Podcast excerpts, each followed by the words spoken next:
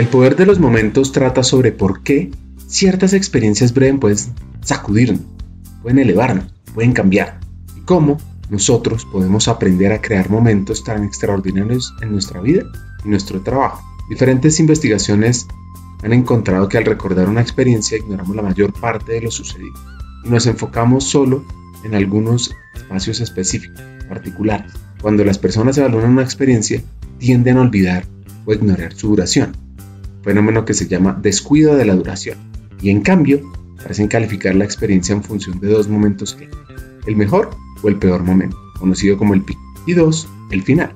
Esto lo llaman los psicólogos la regla del punto máximo. Lo que es indiscutible es que cuando evaluamos nuestras experiencias, no hacemos un promedio de nuestras sensaciones minuto a minuto. Más bien, tendemos a recordar momentos emblemáticos, los picos, los pozos y las transiciones. Por supuesto que hay algunos momentos más significativos que otros. Un momento decisivo es una experiencia corta que es a la vez memorable y significativa. Y en su investigación, Chip y Dan Hill descubrieron que los momentos decisivos se crean a partir de uno o más de los siguientes cuatro elementos. El primero, elevación, aumentar el atractivo sensorial, subir las apuestas, romper el guion. Lo segundo es visión, tropezar con la verdad, estirar para obtener información. Lo cuarto es el orgullo, tiene que ver con reconocer a otros, con multiplicar hitos, con la práctica del coraje.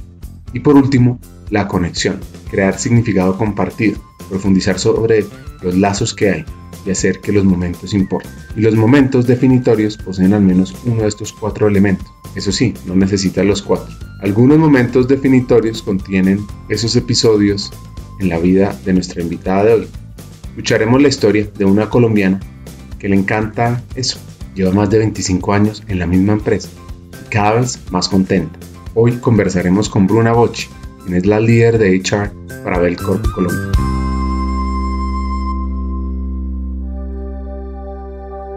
Hackers del Talento, más que un podcast, es una comunidad. Una comunidad que aprende a partir de las historias de CEOs, de líderes de talento humano, de influenciadores y pensadores, donde ellos nos comparten sus aprendizajes, sus historias de vida, para que juntos humanicemos las compañías en América Latina.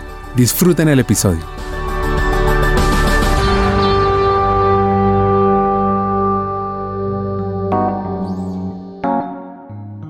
Nos volvemos a fijar en marketing para ver qué han hecho. Ellos, claro, tratando de mejorar la marca y la reputación de la empresa. Y lo han logrado escuchando al cliente y mejorando su experiencia.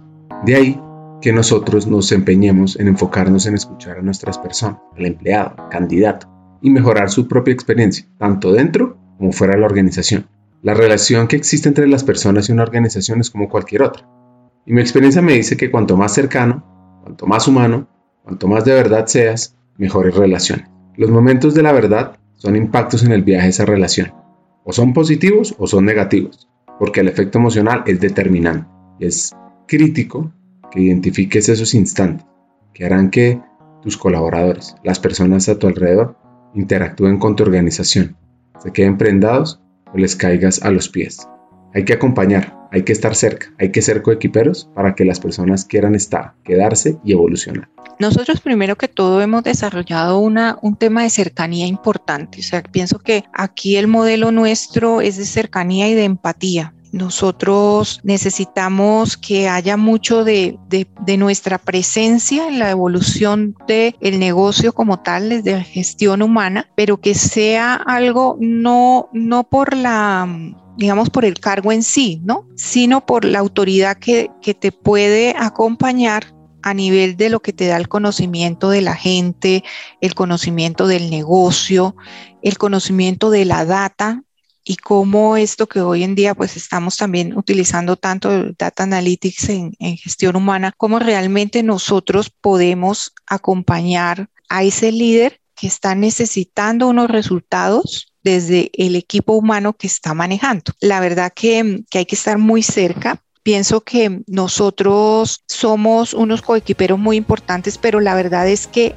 el protagonista es el líder, el protagonista debe ser el líder. Y esos líderes pues se acercan a las áreas de talento, a las áreas de gestión humana, buscando pues todo ese entendimiento, volvemos al tema de la escucha, en qué estás y cómo yo te puedo apoyar para que tu equipo humano pues te acompañe, ¿no? Y bueno, allí hay, hay tanta diversidad como áreas dentro de una organización hay, ¿no? Nosotros queremos tener un, lo que llamamos un journey del colaborador muy claro, muy satisfactorio, eh, pero la verdad es que ese, esa, esos momentos de verdad que acompañan a una persona dentro de una organización, a un colaborador, muchos son los líderes, ¿no?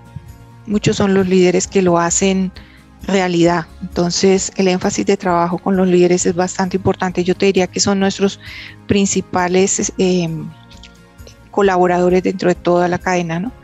Y, tenemos que estar muy cerca con ellos, pero ellos deben encontrar sentido en lo que nosotros les ofrecemos como área. Entonces allí no hay nada escrito, hay, hay algo que, siempre hay, hay, que estar revisando, evolucionando y escuchando, como te digo, porque al final lo importante en este tema es la salud organizacional es que realmente eh, el clima como tal sea sano, ¿no? Con todo lo que eso implica. Y allí siempre hay atrás un líder efectivo. Entonces para nosotros es muy importante ese tema.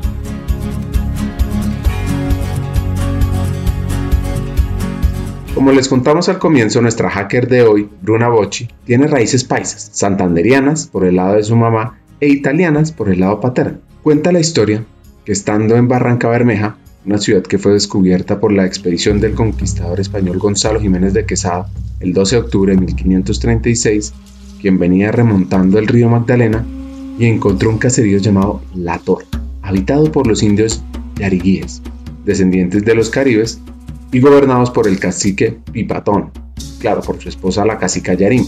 Y ese sitio, que los españoles bautizaron ese mismo día como Arrancas Bermejas, el verdadero nombre era La Toca que significa lugar de la fortaleza que domina el río.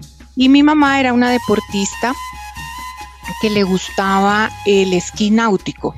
Y en esa ciudad hay una, una, parte donde se practica mucho eso.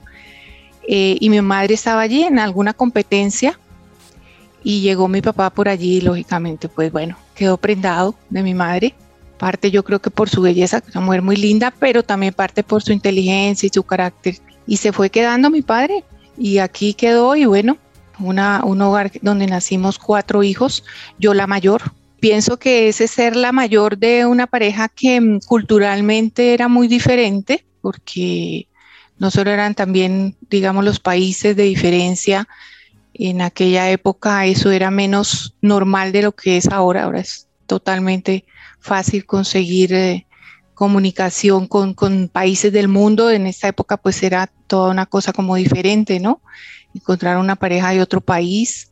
Sin embargo, mi mamá con ese carácter que te digo que tiene, pues salió adelante con él eh, y bueno, manejaron allí su relación algunos años, eh, luego se separaron, pero, pero mucho después y nacimos cuatro hermanos, como te digo yo la primera y, lógicamente pues receptora de toda esa fusión cultural y de toda esa, digamos, revolución que podía haber en mi casa con, yo digo siempre que entre los frijoles y los espaguetis, más o menos, eh, y eso se reflejaba en todo, ¿no? Pero muy enriquecedor las costumbres, eso me enseñó a ser muy flexible, a entender a, hacer fácil para mí los cambios, porque mi papá por su trabajo se vinculaba eh, normalmente en, varios sitios y, nos, y con mis hermanos pues íbamos también con él, con mi mamá, y me enseñó a ser muy flexible, eh, pienso con mucho nivel de adaptación y una intersensibilidad que creo que fue que ha sido muy importante en mi profesión y es eh, poder entender y leer culturas y personas diferentes, de diferentes eh, nacionalidades, de diferentes niveles. Y para mí fue, pues, para mí fue, ha sido muy enriquecedor. Y bueno, toda la, la gran eh, aporte que puede tener, eh, bueno, un italiano de la posguerra, como era mi papá, ¿no? Que era un libro abierto de enseñanzas y de, de cosas muy lindas, como es Italia, ¿no?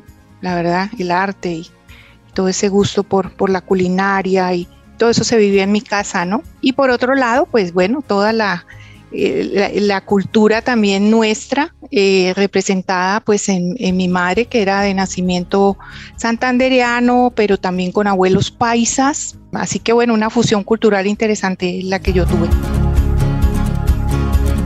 Una cuenta que era super nerd, le encantaba estudiar, al igual que los diciembres donde la fusión cultural de Colombia e Italia explotaba de alegría. Los diciembres con todas las tradiciones y creo que había esa fusión cultural nuevamente, ¿no? Entre Colombia e Italia. Entonces se traían como de ambos, ¿no? De ambos, entonces había un gran énfasis en la comida, sí, muy de mi padre que además cocinaba, le encantaba cocinar, le encantaba atender a la gente. Y por otro lado, eh, la alegría, ¿no? La alegría de aquí de nosotros, del colombiano, del baile, eh, de la música, de nuestras tradiciones, ¿no? Las, las novenas y todo lo que aquí vivimos tan intensamente en estos diciembres. Eso, eso para mí siempre ha sido un momento muy bonito, un momento siempre muy lindo. Cuando tenía 18 años, decidió estudiar psicología y además se casó ahí mismo. Esto fue un momento igual digamos, muy retador. Luego lo, lo veo en una retrospectiva y dice, uy, qué cosa fuerte, ¿no? Casarse tan joven. Pero para mí era, era un momento pues sentimental muy bonito y, allí me casé, pero yo en mi cabeza tenía seguir estudiando. Yo nunca pensé que no iba a estudiar. O sea, siempre pensé, en, mi casa más o menos pensaron, y hasta aquí llegó, ¿no? Más o menos lo que te dice. Ya ahora te vas a poner a, a tener hijos y quién sabe. No, no, no, no. En mi cabeza estaba claramente seguir estudiando, así que mm, me matriculé en la universidad, terminé mi psicología y ya estaba con un niño, ya tenía a mi hijo Daniel. Mira, yo creo que era parte de mi, de mi personalidad, de mi esencia. Yo siempre fui una chica, siempre he sido, pero más en esa época, una chica muy observadora, muy analítica, muy interesada en, en los temas de la gente y en las dificultades de la gente, ¿no? Entonces, como con esa espíritu y vocación de ayuda, de servicio y de ayudar a que los otros se desarrollen, ¿no? Y creo que eso ha sido una parte muy importante dentro de mi ejercicio profesional. Yo disfruto mucho viendo que la gente se supera, viendo que la gente se desarrolla, eh, que la gente es feliz, porque para mí la felicidad está muy cerca a hacer lo que te gusta, y a estar en el lugar indicado que hace que tú florezcas en tus talentos, el que sea, el que tengas, el que, con el que te mandaron a este plano. Y, y con, esa, eh, con ese buen direccionamiento que puedas tener empezando en tu casa, en tu casa de origen, pero normalmente a veces también con personas que tú te encuentras en tu camino, tipo maestros, que puedas tener la suerte de encontrar y vayas, y vayas descubriendo tu verdadero talento. Y de allí cuando llegas a las organizaciones, que es finalmente la parte que, ha sido mi ejercicio profesional, la organización, siempre he creído en que la gente florece en el, en el sitio adecuado. Cuando la colocas según sus, sus talentos y sus potencialidades y sus capacidades en el sitio adecuado. Y creo que esa es la mejor inversión que puede hacer una organización, porque yo digo que no se sabe si es primero el huevo o la gallina, no sabemos si eres que primero eres, eres productivo y entonces eres feliz o eres feliz y eres productivo. A veces pienso que puede ser la segunda, eres feliz y por eso eres productivo, porque estás en el lugar adecuado. Entonces pienso que es la mejor inversión que puede hacer una organización, una compañía, un sector productivo en eh, preocuparse porque su gente, su talento esté bien ubicada y que pueda encontrar oportunidades para desarrollarse. En eso creo firmemente. Y a eso me he dedicado y me dedico hoy día también.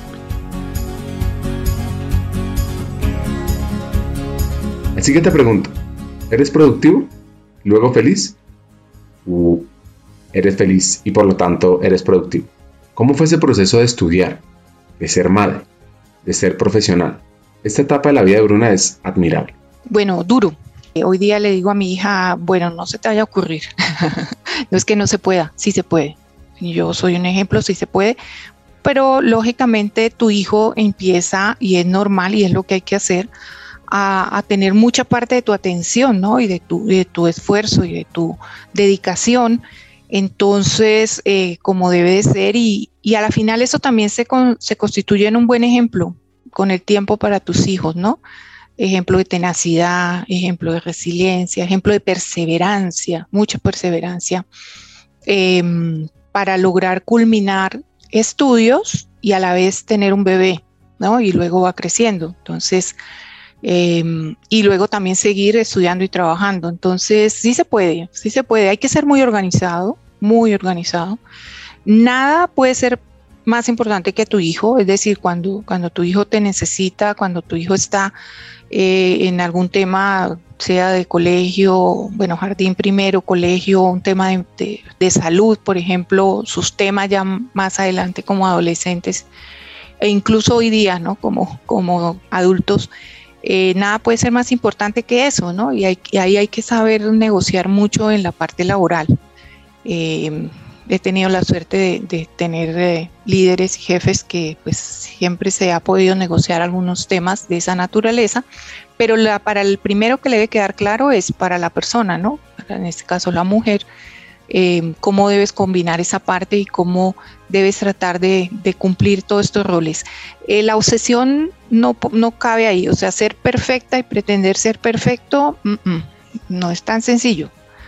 O sea, es lógicamente una persona que se puede dedicar al 100% a su hijo, es, pues toda la vida será mucho mejor, ¿no? Em, y luego, em, si es todo el tiempo a tu trabajo, lógicamente que también podría ser mejor, pero a la final la combinación nunca para mí fue, fue mala, al contrario, fue siempre de ganancia. Entonces, se pudo hacer. Hagamos una pausa. Pocas veces las organizaciones se enfocan en la cultura de aprendizaje o en el modelo de creación del contenido que sus empleados consumen. La obsolescencia del contenido es el enemigo número uno en los programas de capacitación corporativa. Cerca del 40% del contenido disponible en el mercado no se ha actualizado en los últimos dos años. ¿Cuándo fue que actualizaron los contenidos internos de capacitación por última vez? Hay una plataforma que ha sabido apalancarse de la economía de creación de contenidos, Udemy. Con más de 55 millones de estudiantes, Udemy es hoy por hoy el destino de capacitación virtual más grande a nivel global. Lo que hace único y diferente a Udemy es su modelo de marketplace. Expertos del mundo real pueden transmitir su conocimiento en cursos ágiles, actualizados y con el sello de calidad de la validación social de millones de estudiantes. El 74% de los cursos de Udemy han sido actualizados en los últimos dos años. Y cerramos esta pausa, continuemos con el episodio. Tuvo un giro personal que podría decir uno le dio el impulso a una fuerza interna, laboral y personal, a una fuerza como madre. Pasó algo que pienso que es importante nombrarlo y es que yo me divorcio de esta primera relación y lógicamente pues ya hay más obligaciones, así que yo empecé a trabajar bastante pronto. Em, antes de llegar a, la empresa donde estoy, que ya ahora te cuento de esto porque ha sido una experiencia grande y larga y productiva, Em, estuve en laboratorios farmacéuticos. Em, te puedo decir que he hecho muchos de los cargos que puede hacer un especialista de recursos humanos dentro de una organización y creo que eso han sido siempre pasos para ir aprendiendo e ir mejorando, ir escalando, digamos, dentro de, de, lo que puede ser el desarrollo de un profesional en mi, en mi área de trabajo. Entonces empecé a trabajar también muy joven y como te digo, pues con, todos estos retos y al tiempo, ¿no? Entonces ya era estudio, mamá y trabajo. Pero aún así, y volvemos a, la, semillita que te digo que siempre he tenido, que es eh, la inquietud que siempre he tenido es, de seguir estudiando, así que, que siempre he estado en lo posible haciendo algo cada año, ¿no? De, mejorar y de todo. En, en las habilidades profesionales que me ayudan y en los conocimientos que me ayudan a ejercer mejor mis roles, ¿no? Los que, los que he tenido dentro de la organización.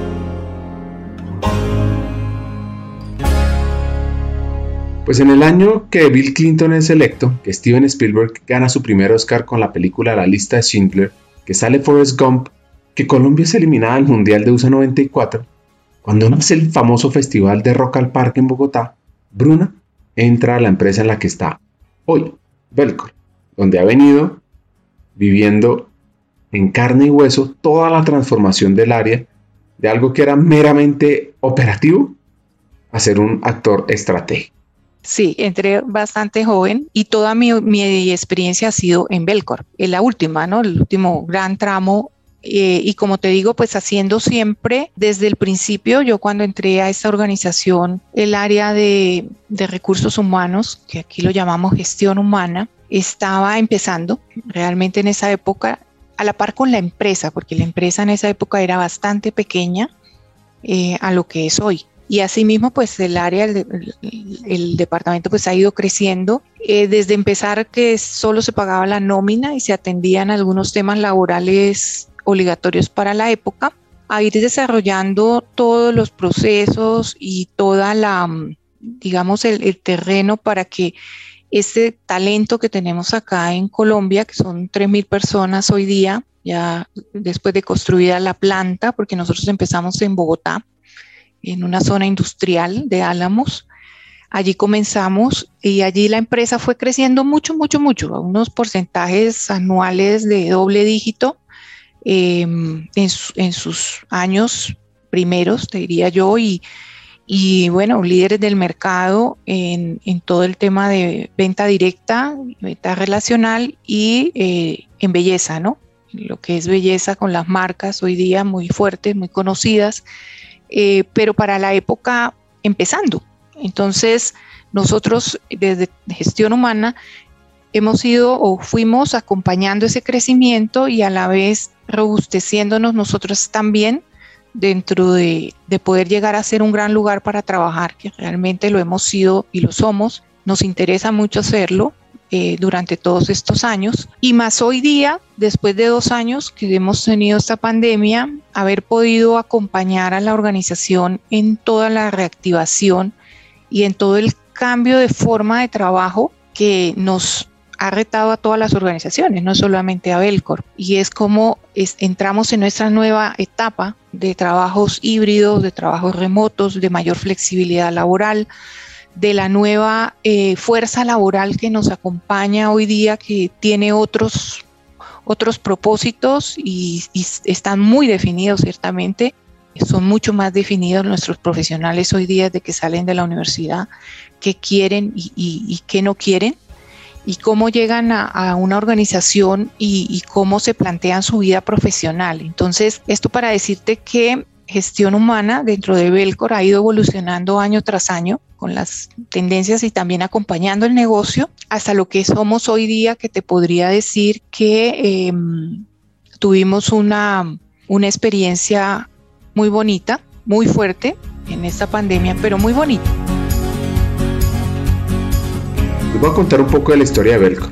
¿Cómo surgió esta empresa de belleza? Pues la historia comenzó en 1967. Un señor llamado Fernando Belmont decidió fundar Jambal, él y su hermano, Eduardo Belmont, habían nacido en una familia vinculada a la cosmética por la tradicional bótica francesa de Lima. Al año siguiente, en 1968, Eduardo se une como apoyo, debido a que acaba de terminar la carrera de Administración de Empresas en una universidad estadounidense de Chapel Hill, misma casa de estudios de Fernando en años anteriores. Lo que pasa es que, tras 10 años empezaron la expansión por Latinoamérica y pese al éxito obtenido, hubo un poco de luchas entre los hermanos por determinar la dirección de la empresa, y eso marcaría el principio de una larga ruptura, porque en 1985 Eduardo lanzó en Colombia la marca Ebel, que sería la semilla de su propio emprendimiento. Tres años después, ya en el 88, decidió acabar la hermandad empresarial. Su hermano se quedó con lo que se llamaba Unique Jambal, mientras que Eduardo fundó su propia empresa y la llamó Belcor. Ahora, más adelante les voy a contar la evolución de Belcor. Mientras tanto, Bruna venía evolucionando, asumiendo nuevos retos desde Colombia y luego apoyando a otros países fortaleciendo los procesos corporativos para la región latinoamericana. A la par empieza a crecer la parte de operación de la compañía, es decir, de tener terceros.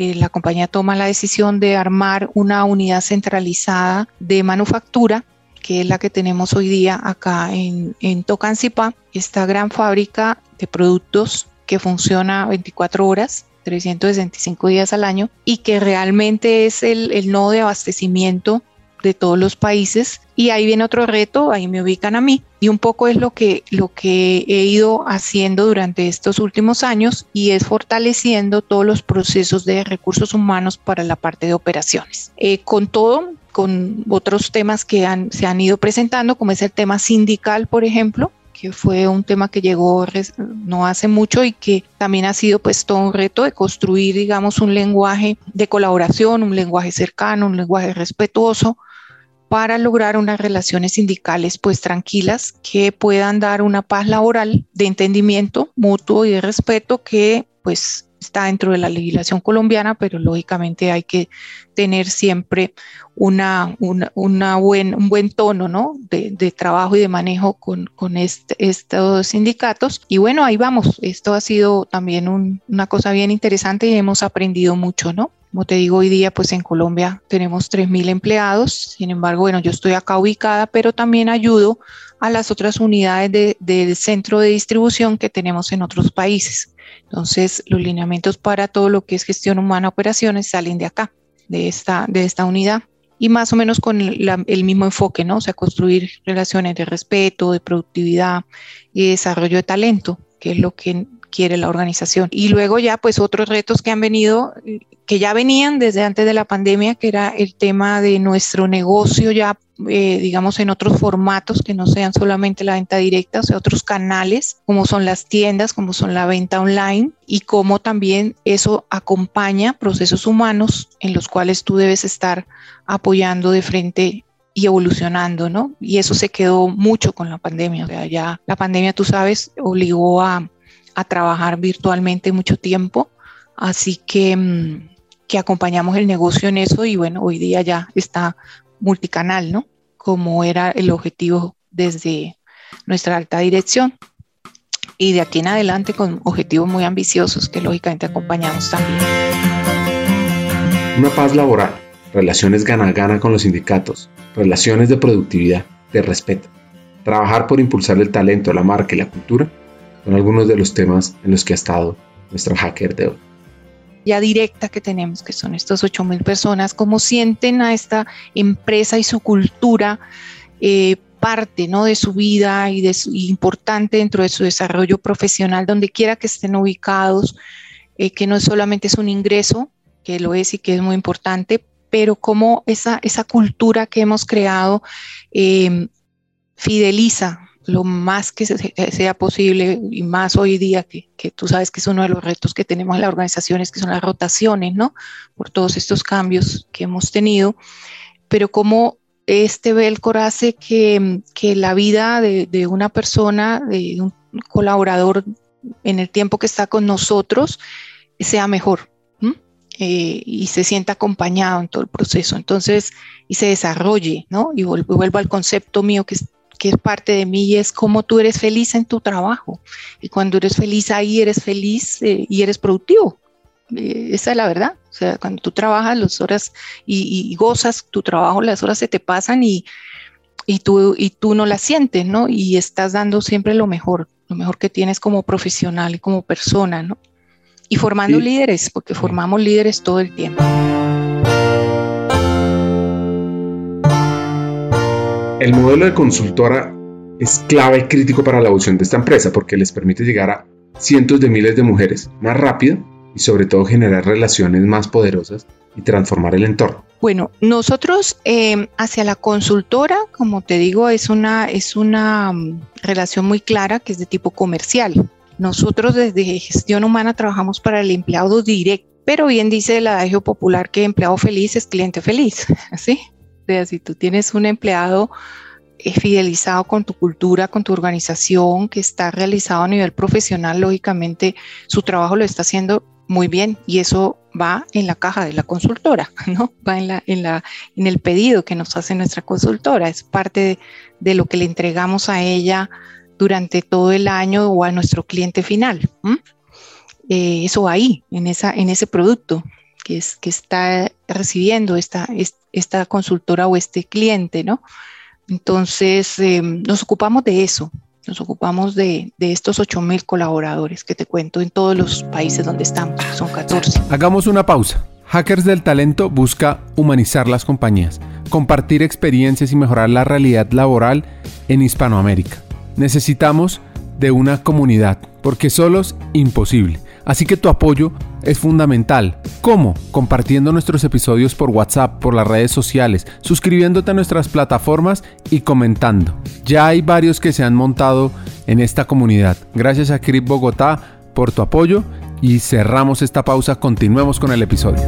Uno de los retos con tanta volatilidad en el mercado laboral es conectar a las personas. No, tal vez hoy día la rotación sí puede ser un dolor de cabeza, porque Eh, tú eh, contratas personas que te pasan un proceso de, selección que lógicamente está bastante bien estructurado y bastante exigente.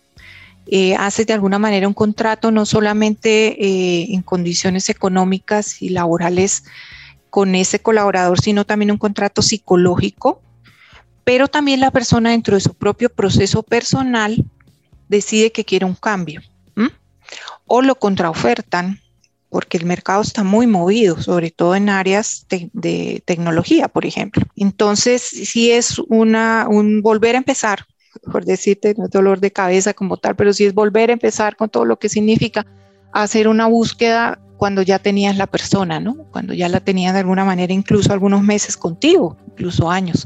Entonces, em, y sobre todo en cargos muy específicos, ¿no? Que han ayudado a toda esta transformación. Entonces ahí puede haber un dolor de cabeza, creo yo, ¿no? No es dolor de cabeza, pero sí es un imperativo y es que no vas a tener a todo el mundo contento.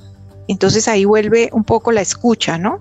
Porque em, hay que entender, hay que tratar de entender todo el tiempo todo el tiempo eh, esas nuevas tendencias. Y esas nuevas tendencias nos llevan a rediseñar cargos, a rediseñar estructuras y procesos incluso, e incluso en nuestra misma gestión humana, ¿no? Hay que trabajar mucho en, en este acompañamiento, en esta escucha de las formas de trabajo que nos, que nos quedaron, ¿no? Y cómo estos resultados que se están conectando con el negocio cómo los voy a implementar y cómo los voy a implementar, pero de una manera simple, de una manera simple, ágil, que te ayude pues a, tener una, un, mayor posicionamiento con, con tus productos, con tu negocio como tal. Y bueno, ahí hay algo que tal vez no hemos comentado mucho y es la importancia, Ricardo, de los líderes, ¿no?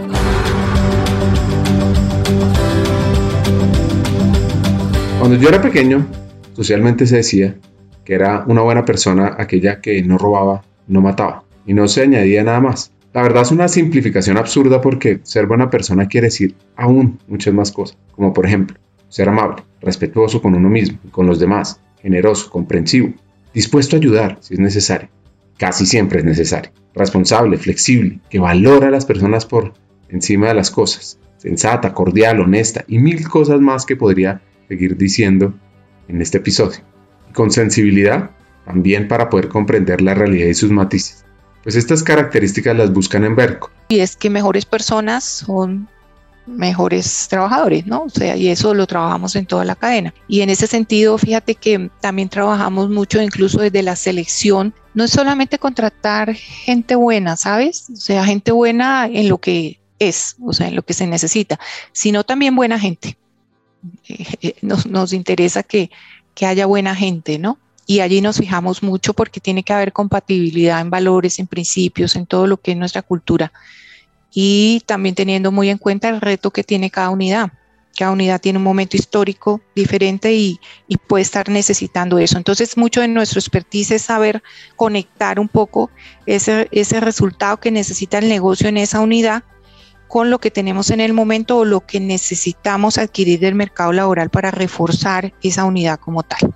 Hay una diversidad cultural de todas maneras. El modelaje siempre viene desde arriba y aquí lo tenemos de una manera bastante clara y bastante buena. Entonces, eso se permea por toda la organización y así lo trabajamos. Y te quiero decir, Ricardo, que es un trabajo continuo, no es un trabajo que tú digas, no, ya terminé, ya los tengo todos como quiero, no. Es un tema que es de todos los días, de todos los días hay que estar ahí midiendo esa experiencia, ¿no? Del empleado con ese líder que tiene cerca. Que te incluye, que no te incluye, que estira de pronto mucho tu capacidad, a veces hasta física, pero también hay que ayudarlo y hay que acompañarlo y hay que frenarlo en un momento dado, ¿no? Porque también todos estos estiramientos de capacidad mental, intelectual, física, emocional, pues lo sabemos que también han generado cuadros de burnout muy importantes en esta pandemia. Entonces, eso todo hay que estar muy cerca y volvemos al tema de la escucha. Hay que escuchar mucho la organización. Y hemos trabajado mucho realmente en esta pandemia, mucho, mucho. Pero gracias a nuestros líderes, pues ha, habido un manejo adecuado en la mayoría de los casos.